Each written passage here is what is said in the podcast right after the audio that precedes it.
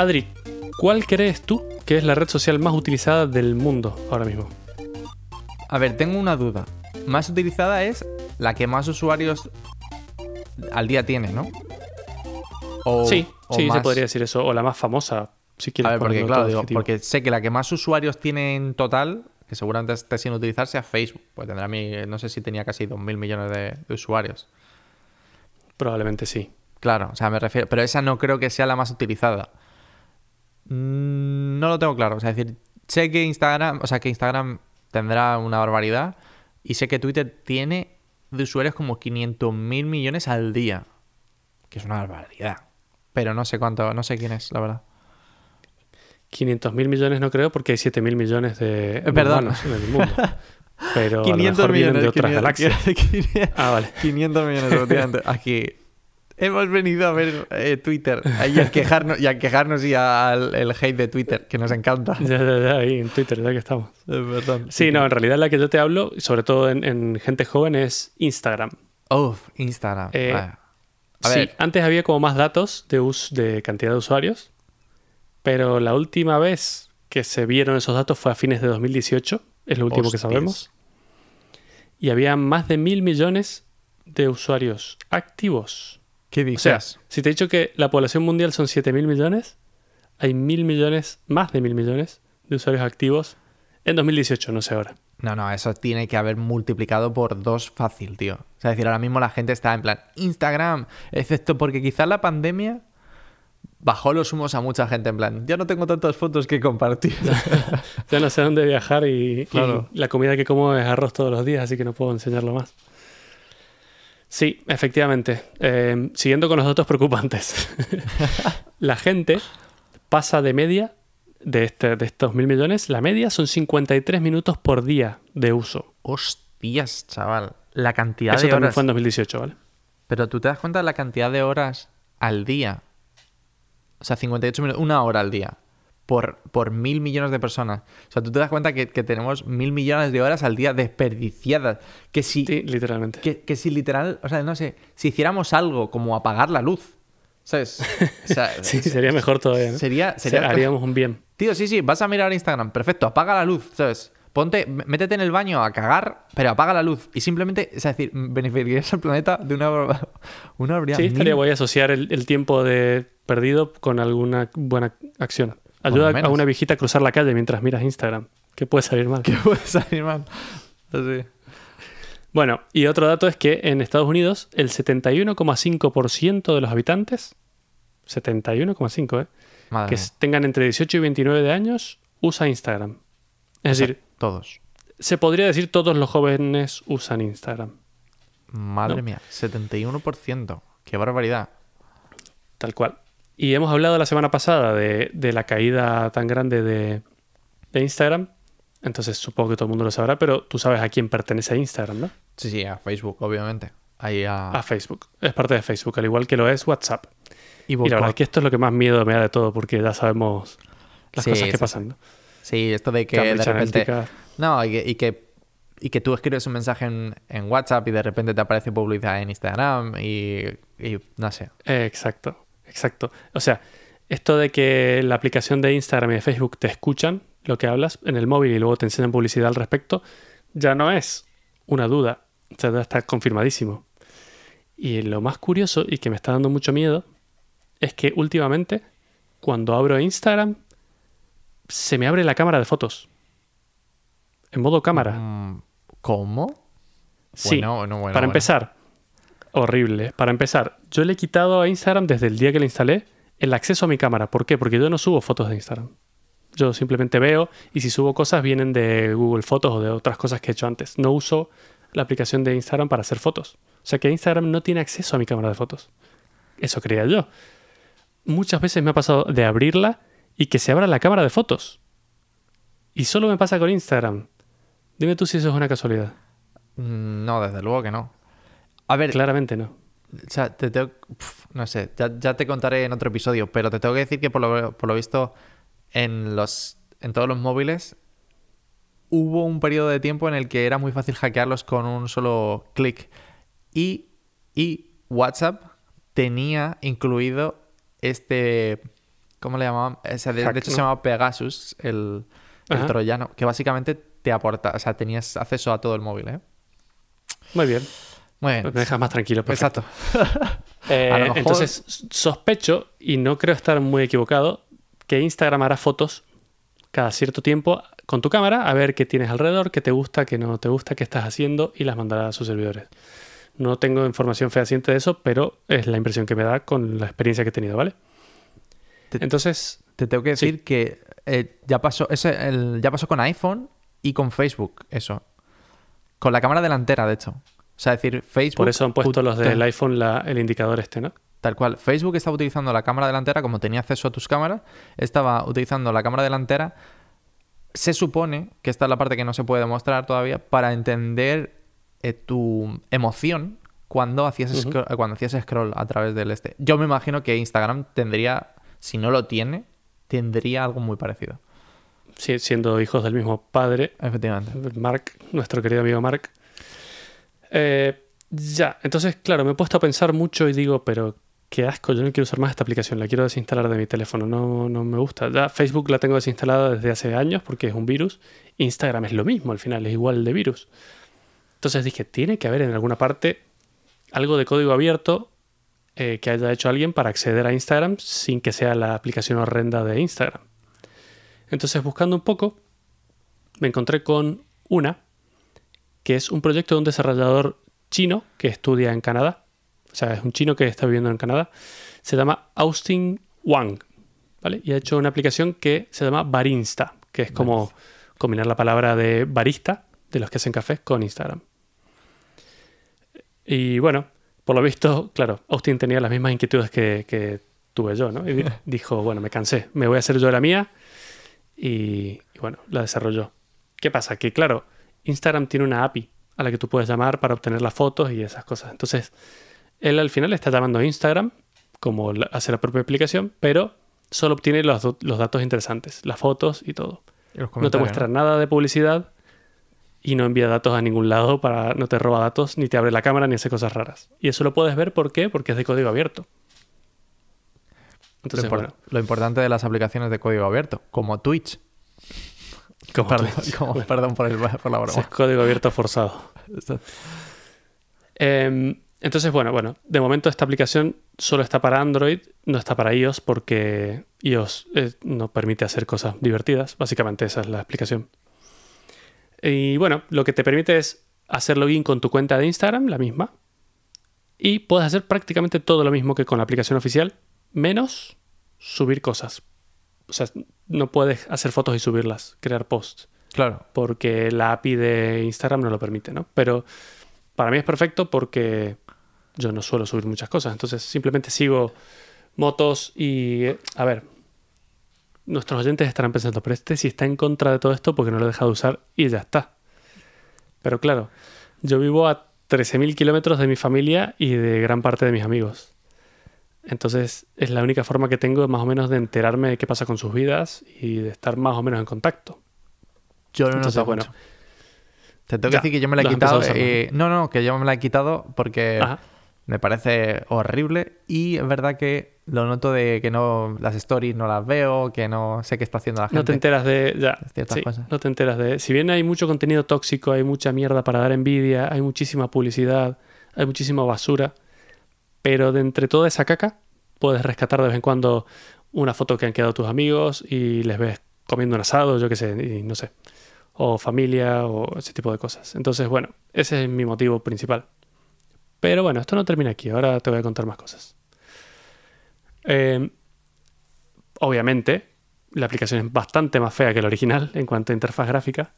Me lo suponía. Pero bueno, código va- abierto. Sí, sí, tal cual. Pero es bastante más funcional en algunas cosas. Eh, por ejemplo, en vez de mostrarte de una foto, te muestra como un grid de, de 2 por, por infinito.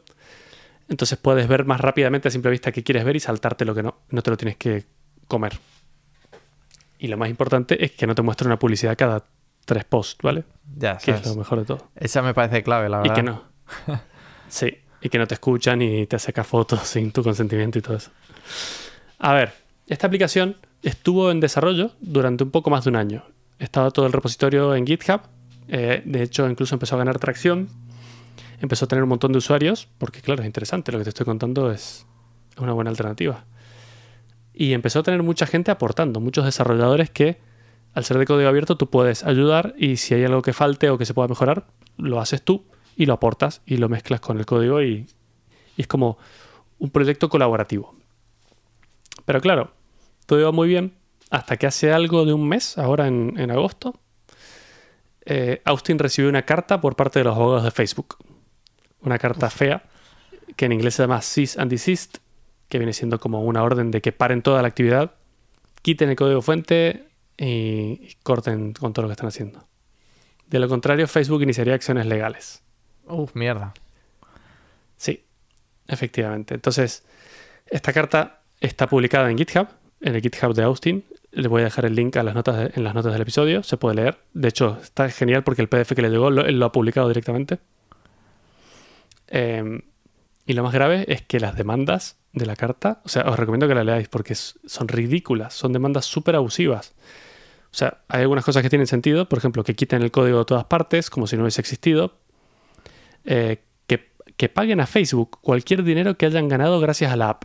Es decir, eso es un chiste. si tú has hecho con esta app una cosa que viola sus derechos, tienes que todo lo que hayas ganado se los tienes que dar a ellos porque directamente lo has ganado con ellos. A ver, eso, eso es verdad, pero, pero no es tan... O sea, el, el dinero que han ganado no es por la aplicación, sino por el Claro. esfuerzo del desarrollo. Pero bueno, o sea, es decir... Exacto. Ay. Pero bueno, como esta era de código abierto, no ha ganado literalmente nada, así Ya. que no es un problema.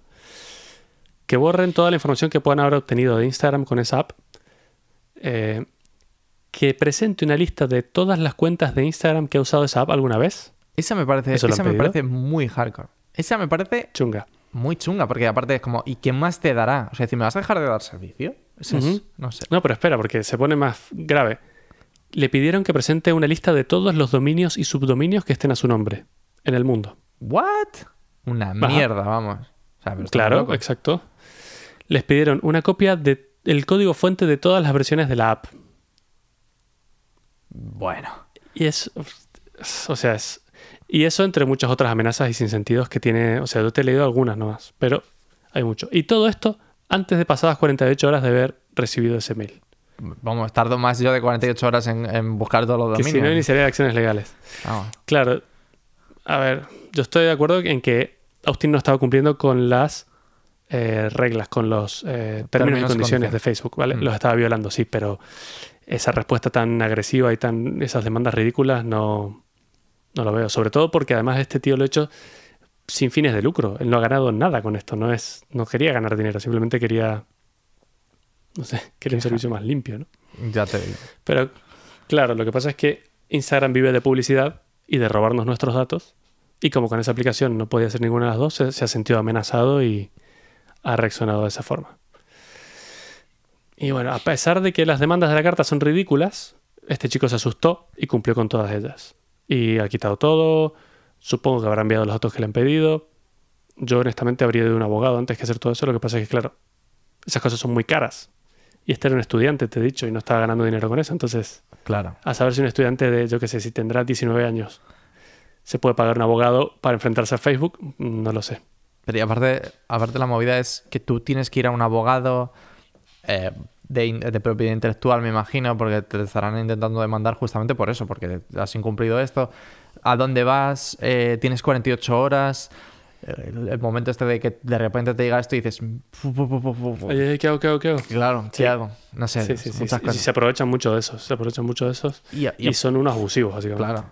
Y aparte, ¿qué es eso justo? Que es 48 horas, tío. Que con suerte, yo que sé, vas a un abogado y de repente te dice, mira, no tengo ni idea. O sea, es decir, tendría que mirar los términos y condiciones de Necesito esto. 100 horas más para... claro. claro. Y, ver, y 5.000 dólares, ¿sabes? Sí, sí, sí, para por levantar el teléfono, por supuesto. Y bueno, ahora mismo el repositorio ya no existe, lo han quitado. No está más el código, solo queda una issue de GitHub donde explica todo esto, donde ha puesto el PDF y donde los usuarios y los colaboradores van comentando y le van diciendo, oye, pero no lo bajes, habla con un abogado primero, no sé qué.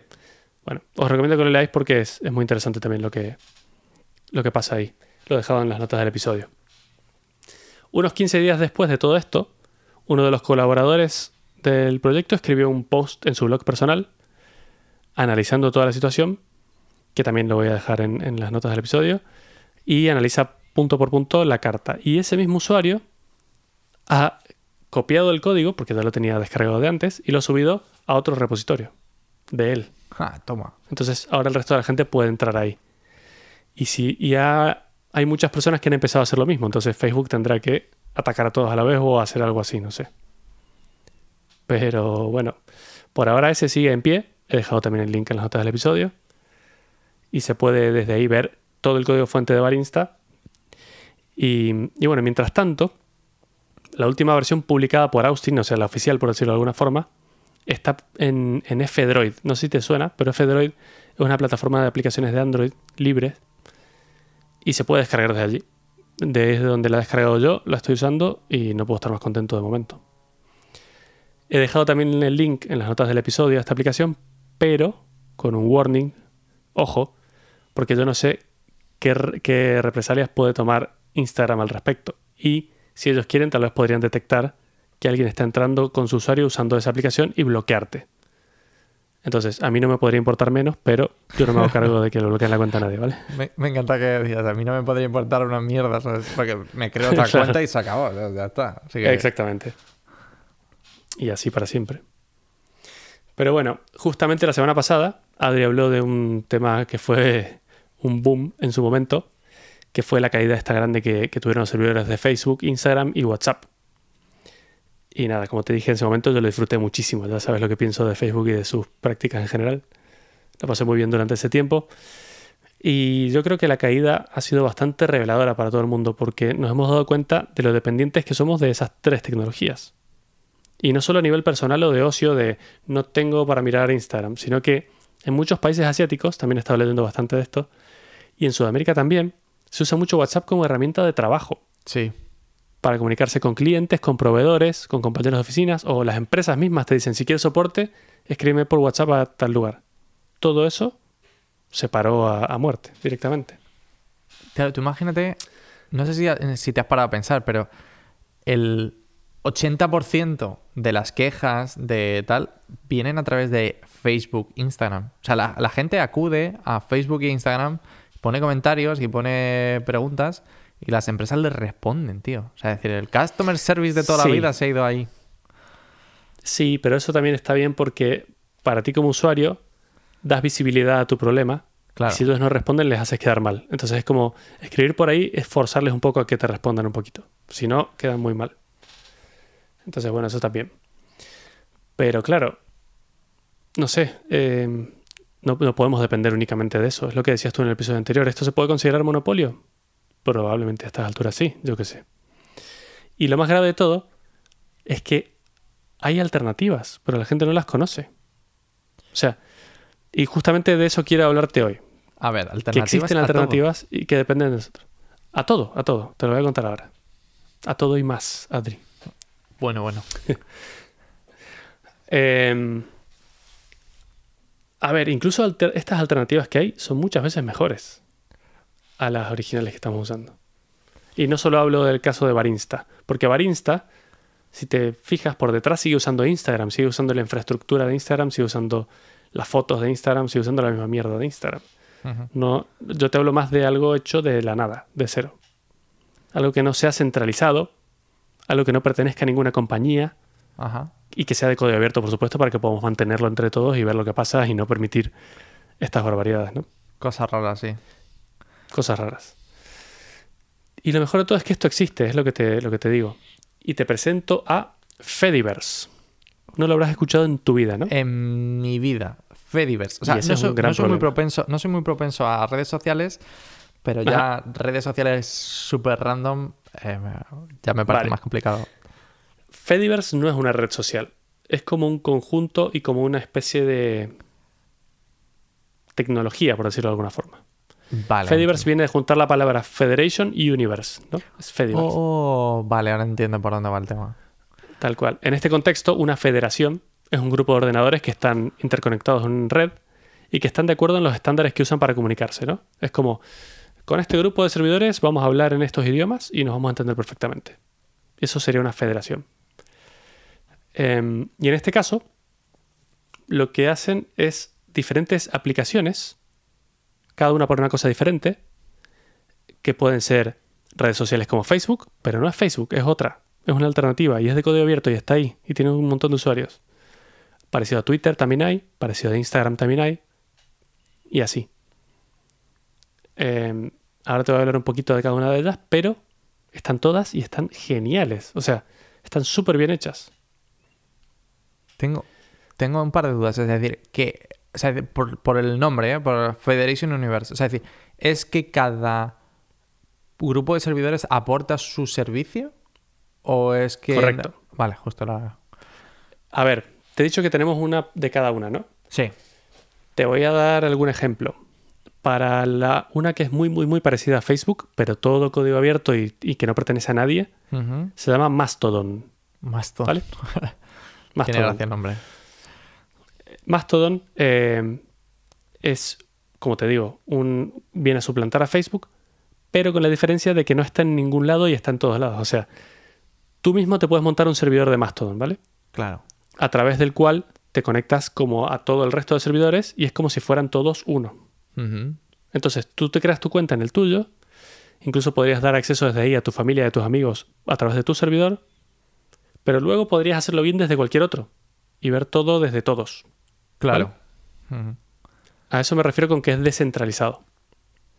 Sí, es un poco como cuando. O sea, es decir, para el que nos haya escuchado hablar de, del P2P o el Mule, o sea, es decir, que en realidad todo, tú puedes acceder a todo el contenido de todo el mundo, pero que cada servidor tiene como parte del contenido global, ¿no? O sea, es decir, si, si por ejemplo yo quisiera acceder a tu contenido, tendría que ir directamente a tu servidor, pero conectándome a la red de Mastodon me va a asegurar que pueda llegar a tu contenido.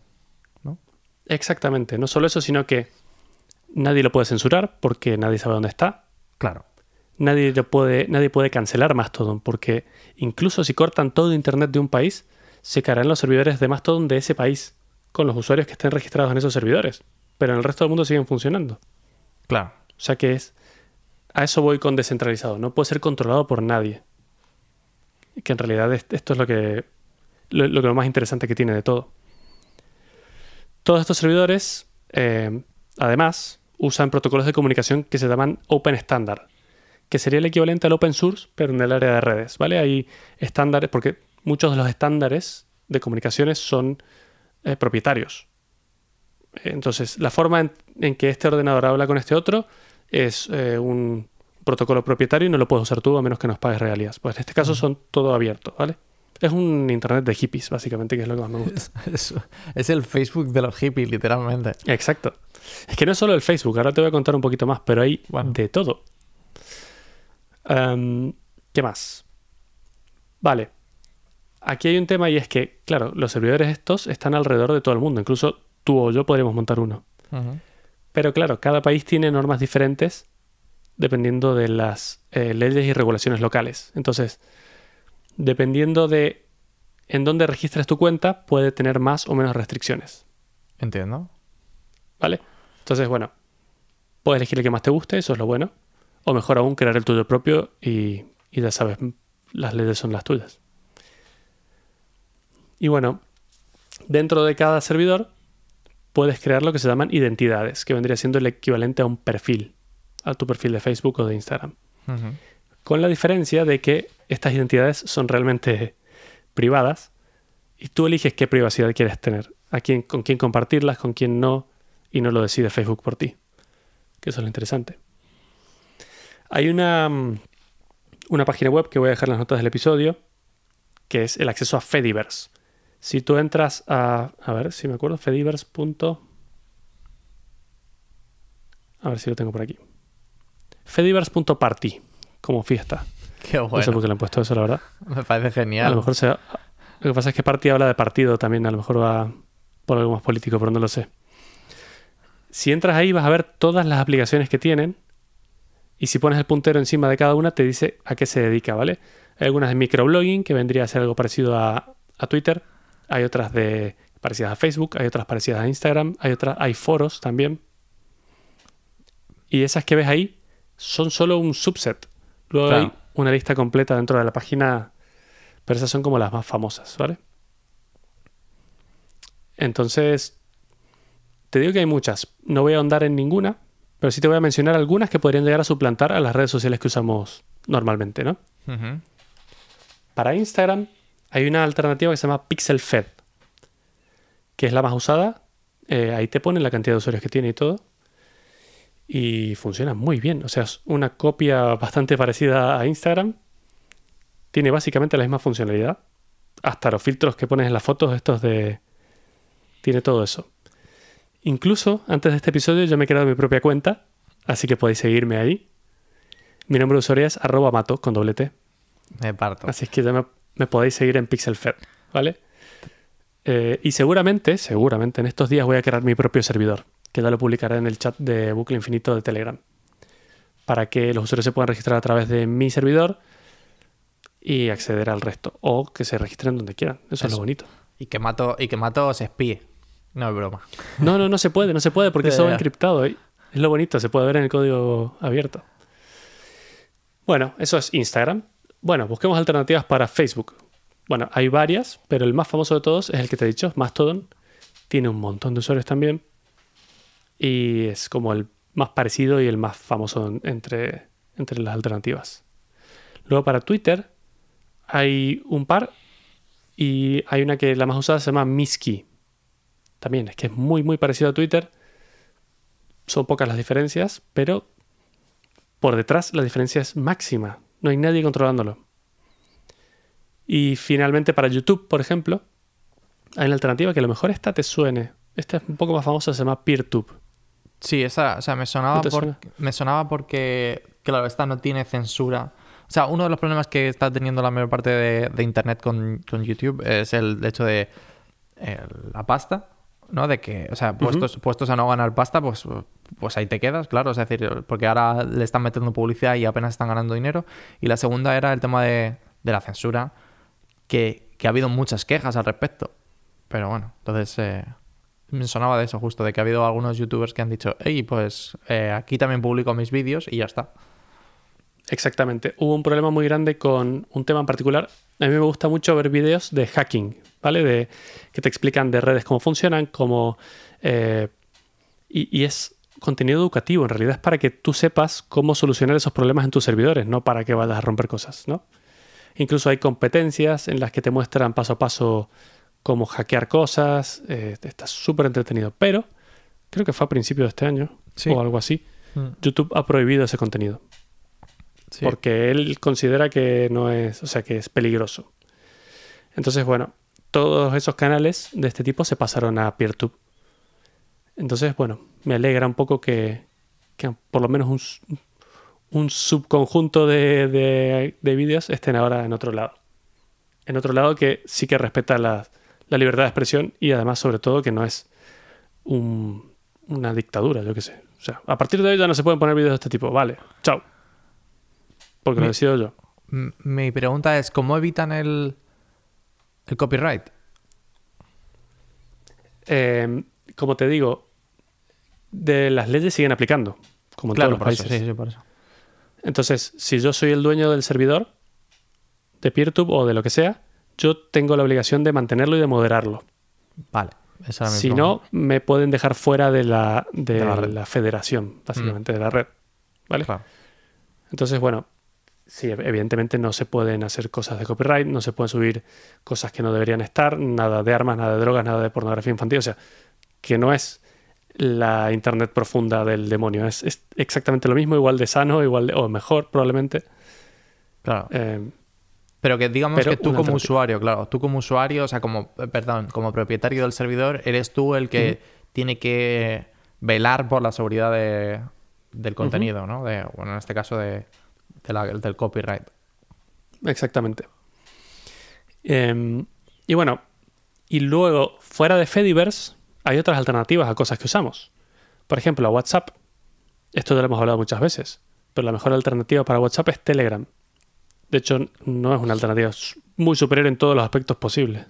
O sea, es decir, yo ese, para mí sería la, la última, o sea, el último bastión que le queda a Facebook en mi móvil, te lo digo completamente en serio. WhatsApp, sí, sí, y es un poco la fuerza porque lo usa todo el mundo, si no te quedarías un poco incomunicado. Claro, justo. Pero si por mí fuera no lo tendría tampoco. Pero bueno, Telegram tiene la gran ventaja de que tiene detrás un multimillonario que está muy loco, que es, eh, bueno, ya hemos hablado de esto en algún momento, pero es, eh, fue el creador de una red social, mm, la más famosa de Rusia, y se forró directamente. La vendió y se forró. Pero claro, cuando la vendió, él se, empezó a dar cuenta de lo que estaban haciendo con su red social y que la estaban usando para cosas parecidas de, de lo que está haciendo Facebook, de robar datos de usuarios, de usarlos para sus intereses. Entonces él como que se hizo súper defensor de la privacidad. Y lo que ha hecho es, él creó Telegram y le está metiendo dinero de su propio bolsillo constantemente. Y no, no tiene de momento intereses comerciales, no hay publicidades, no hay nada. Es de código abierto, o sea que no, no hace falta que le creamos, podemos ir a verlo directamente. Yo, Eh, yo he revisado dejo- ese protocolo, ¿eh? ¿Lo has revisado? Sí, porque intenté hacer una aplicación sobre Telegram, porque sería súper fácil. Ajá, Pero no es tan fácil. Pero, he visto todos los esquemas y todo y, y ahí lo tienes, ¿eh? se puede ver. Mm. Sí. De hecho, dejo las notas, en las notas del episodio el link para que veas el código. Em, como te dije, cuando se cayó WhatsApp el- eh, hace un par de días, Telegram recibió 70 millones de nuevos usuarios. O sea que, genial. Me encanta porque así es como, como vamos cambiando de un lado a otro, ¿vale? Y por último, nosotros mismos tenemos un canal de Telegram donde interactuamos con nuestros oyentes, donde ponemos noticias que nos interesan o hablamos o discutimos temas del podcast o, o de lo que quieran hablar los oyentes. Eh, y si, bueno, si hay algún interesado nos puede buscar como bucle infinito y unirse al chat, que ahí somos bastante buena gente, o lo intentamos por lo menos. Eso te iba a decir, digo, más lo intentamos. Sí. Y finalmente, Google. Hay una página web que me encanta que se llama No More Google, como no más Google, no, que te da alternativas para todas las aplicaciones de Google. Te da alternativas de email, o sea, además, alternativas que respeten tu privacidad. Y lo pone bien grande al principio. A, a ver qué me vas a decir de email. Porque creo que, creo que te has perdido una de las últimas. Justamente te has perdido una de las últimas noticias, ¿no? De, de email. Claro. Ah, no sé. ¿Ha pasado algo malo con Proton Mail? Eh, sí. De hecho, hace relativamente poquito le, hicieron un- una petición. O sea, es decir, eh, en general todos estos tipos de sistemas pueden recibir peticiones de entrega de datos. ¿No? De, en Ajá, plan, rollo, auditorías, ¿no? Eh, no, no, no, de la policía. La policía te puede pedir, Ah, entrégame los datos. Tenemos una orden judicial, me tienes que entregar los datos de X persona, ¿vale? Y entonces, eh, Google, Facebook, todo este tipo de cosas, te tiene, o sea, normalmente entregan esos datos, en pues, y como guardan muchísimos datos tuyos, pueden entregar, por ejemplo, el dispositivo del que te has conectado, de que tienes un Android, que tienes un móvil, yo qué sé, un Samsung, lo que sea, ¿no? ProtonMail aseguraba, ¿vale? Aseguraba decir que no guardaba ningún tipo de log. No- ni de cuando entrabas a la web, ni de, que, de, de dónde te conectabas, ni de, de qué dispositivos, ni nada. Pero, pero parece ser que hace tan solo unos días le hicieron una petición y entregó logs de, de información del dispositivo desde el que se estaba conectando. Y en principio, no tenía. y en- claro, en principio ellos aseguraban de que no existía esta información. Entonces, Claro. eh, ha- han, perdido bastante credibilidad en cuanto a, privacidad. Y eso que se supone que no podían entregarlo porque están en Suiza, donde Estados Unidos no aplica. Y bueno, entonces, Bueno, bueno, una bueno. pena. Pero bueno, yo qué sé, sigue siendo mejor alternativa que Google, sin lugar a dudas. Hombre, sí, está por lo menos, te tienen que ir hasta Suiza, ¿sabes? Tienen que, tiene que haber una Sí, sí, sí. euroorden y cosas así, o sea que, bueno. No, y además, bueno, además no solo da alternativas la página hasta que te digo al email, sino también a los mapas, al clima, al navegador web propio, a gestores de contraseñas, de todo. También dejo las notas en el episodio. Pero bueno, como conclusión, para ir cerrando un poco el tema, me gustaría lo que, o sea, mi, mi idea del episodio de hoy es hacer llegar a los oyentes de que hay alternativas a las redes sociales que usamos a diario. O sea, Instagram no es la única opción. El problema es que no mucha gente lo usa. O sea, es verdad que probablemente al principio no vayas a ver a nadie de tus amigos ahí, porque no la conoce nadie. Pero claro, no la conoce nadie porque no la usa nadie. O sea, es, es como un círculo vicioso. Entonces, si, si tú entras, si nosotros somos los pioneros, damos el paso, si quieres mantén las dos, mantén Instagram y créate la, la otra. Entonces, y, ves subiendo las dos cosas a la vez. Si la idea es atraer gente, o sea, lo que pasa con Telegram. Telegram se está haciendo cada vez más famoso y yo no puedo estar más contento porque es mejor en todos los aspectos y además todos los problemas que trae WhatsApp. Entonces, bueno, mi idea era eso, hacerlos llegar, intentar eh, que la gente empiece a usar redes alternativas y me gustaría que si alguien le ha interesado el tema y se crea alguna de las cuentas en alguno de estos servicios, o incluso si se anima a crear un servidor también, que nos paséis vuestros datos y os prometo que os seguiremos en, en las nuevas redes sociales del futuro. Aquí el mato del futuro. He estado desde que grabé el episodio una semana ya usando Mastodon, que vendría siendo prácticamente una especie de Twitter. Eh, funciona bastante parecido, la interfaz es muy simple y muy parecida también. Y la verdad es que estoy muy contento con él. Eh, estaba equivocado yo cuando dije algunas cosas, como por ejemplo, no puedes logarte desde cualquier instancia. Cada instancia tiene sus usuarios y tú solo puedes hacer login en la instancia donde te has registrado. Lo que sí puedes es registrarte en varias, que no tiene mucho sentido, ahora voy a explicar por qué, o seguir a una persona que esté registrada en otra. ¿Por qué digo que no tiene mucho sentido registrarse en varias instancias? Las instancias generalmente tienen una temática.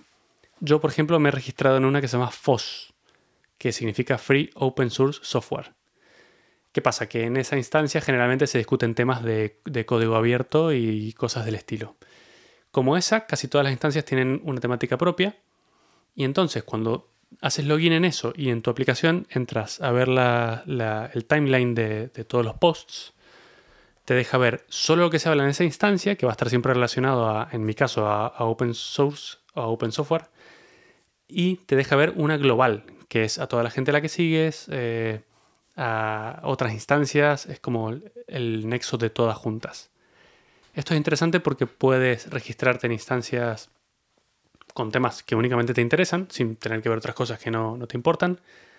Y además hay algunas aplicaciones para Android y para iOS muy buenas. Eh, para el caso de Android hay una que uso que se llama Tusk y te deja ver todo esto perfectamente. Así es que de momento me ha funcionado perfectamente y estoy muy contento con ellas. Eh, si quieres crearte una cuenta tendrías que buscar una instancia que hable de temas que te interesan, registrarte solo en esa, no hace falta registrarse en muchas y ya te va a dejar seguir a gente de, de otras instancias también.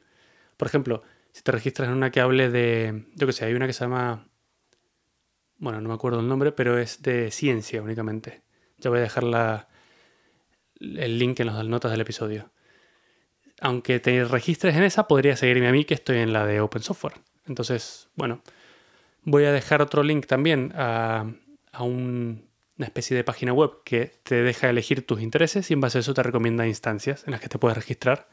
Y si no, en la más famosa de todas, que es mastodon.social, que es donde está todo el mundo, es como la general. Registrándote en esa ya podrías seguir a cualquier persona, incluido a mí. Así es que, bueno, dejo también mi perfil en las notas del episodio por si me quieres seguir.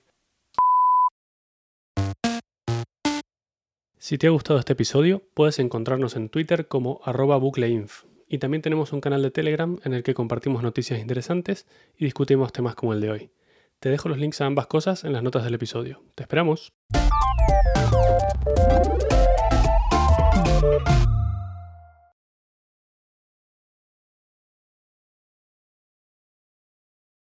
Vaya mierda de aplausos, ¿sabes?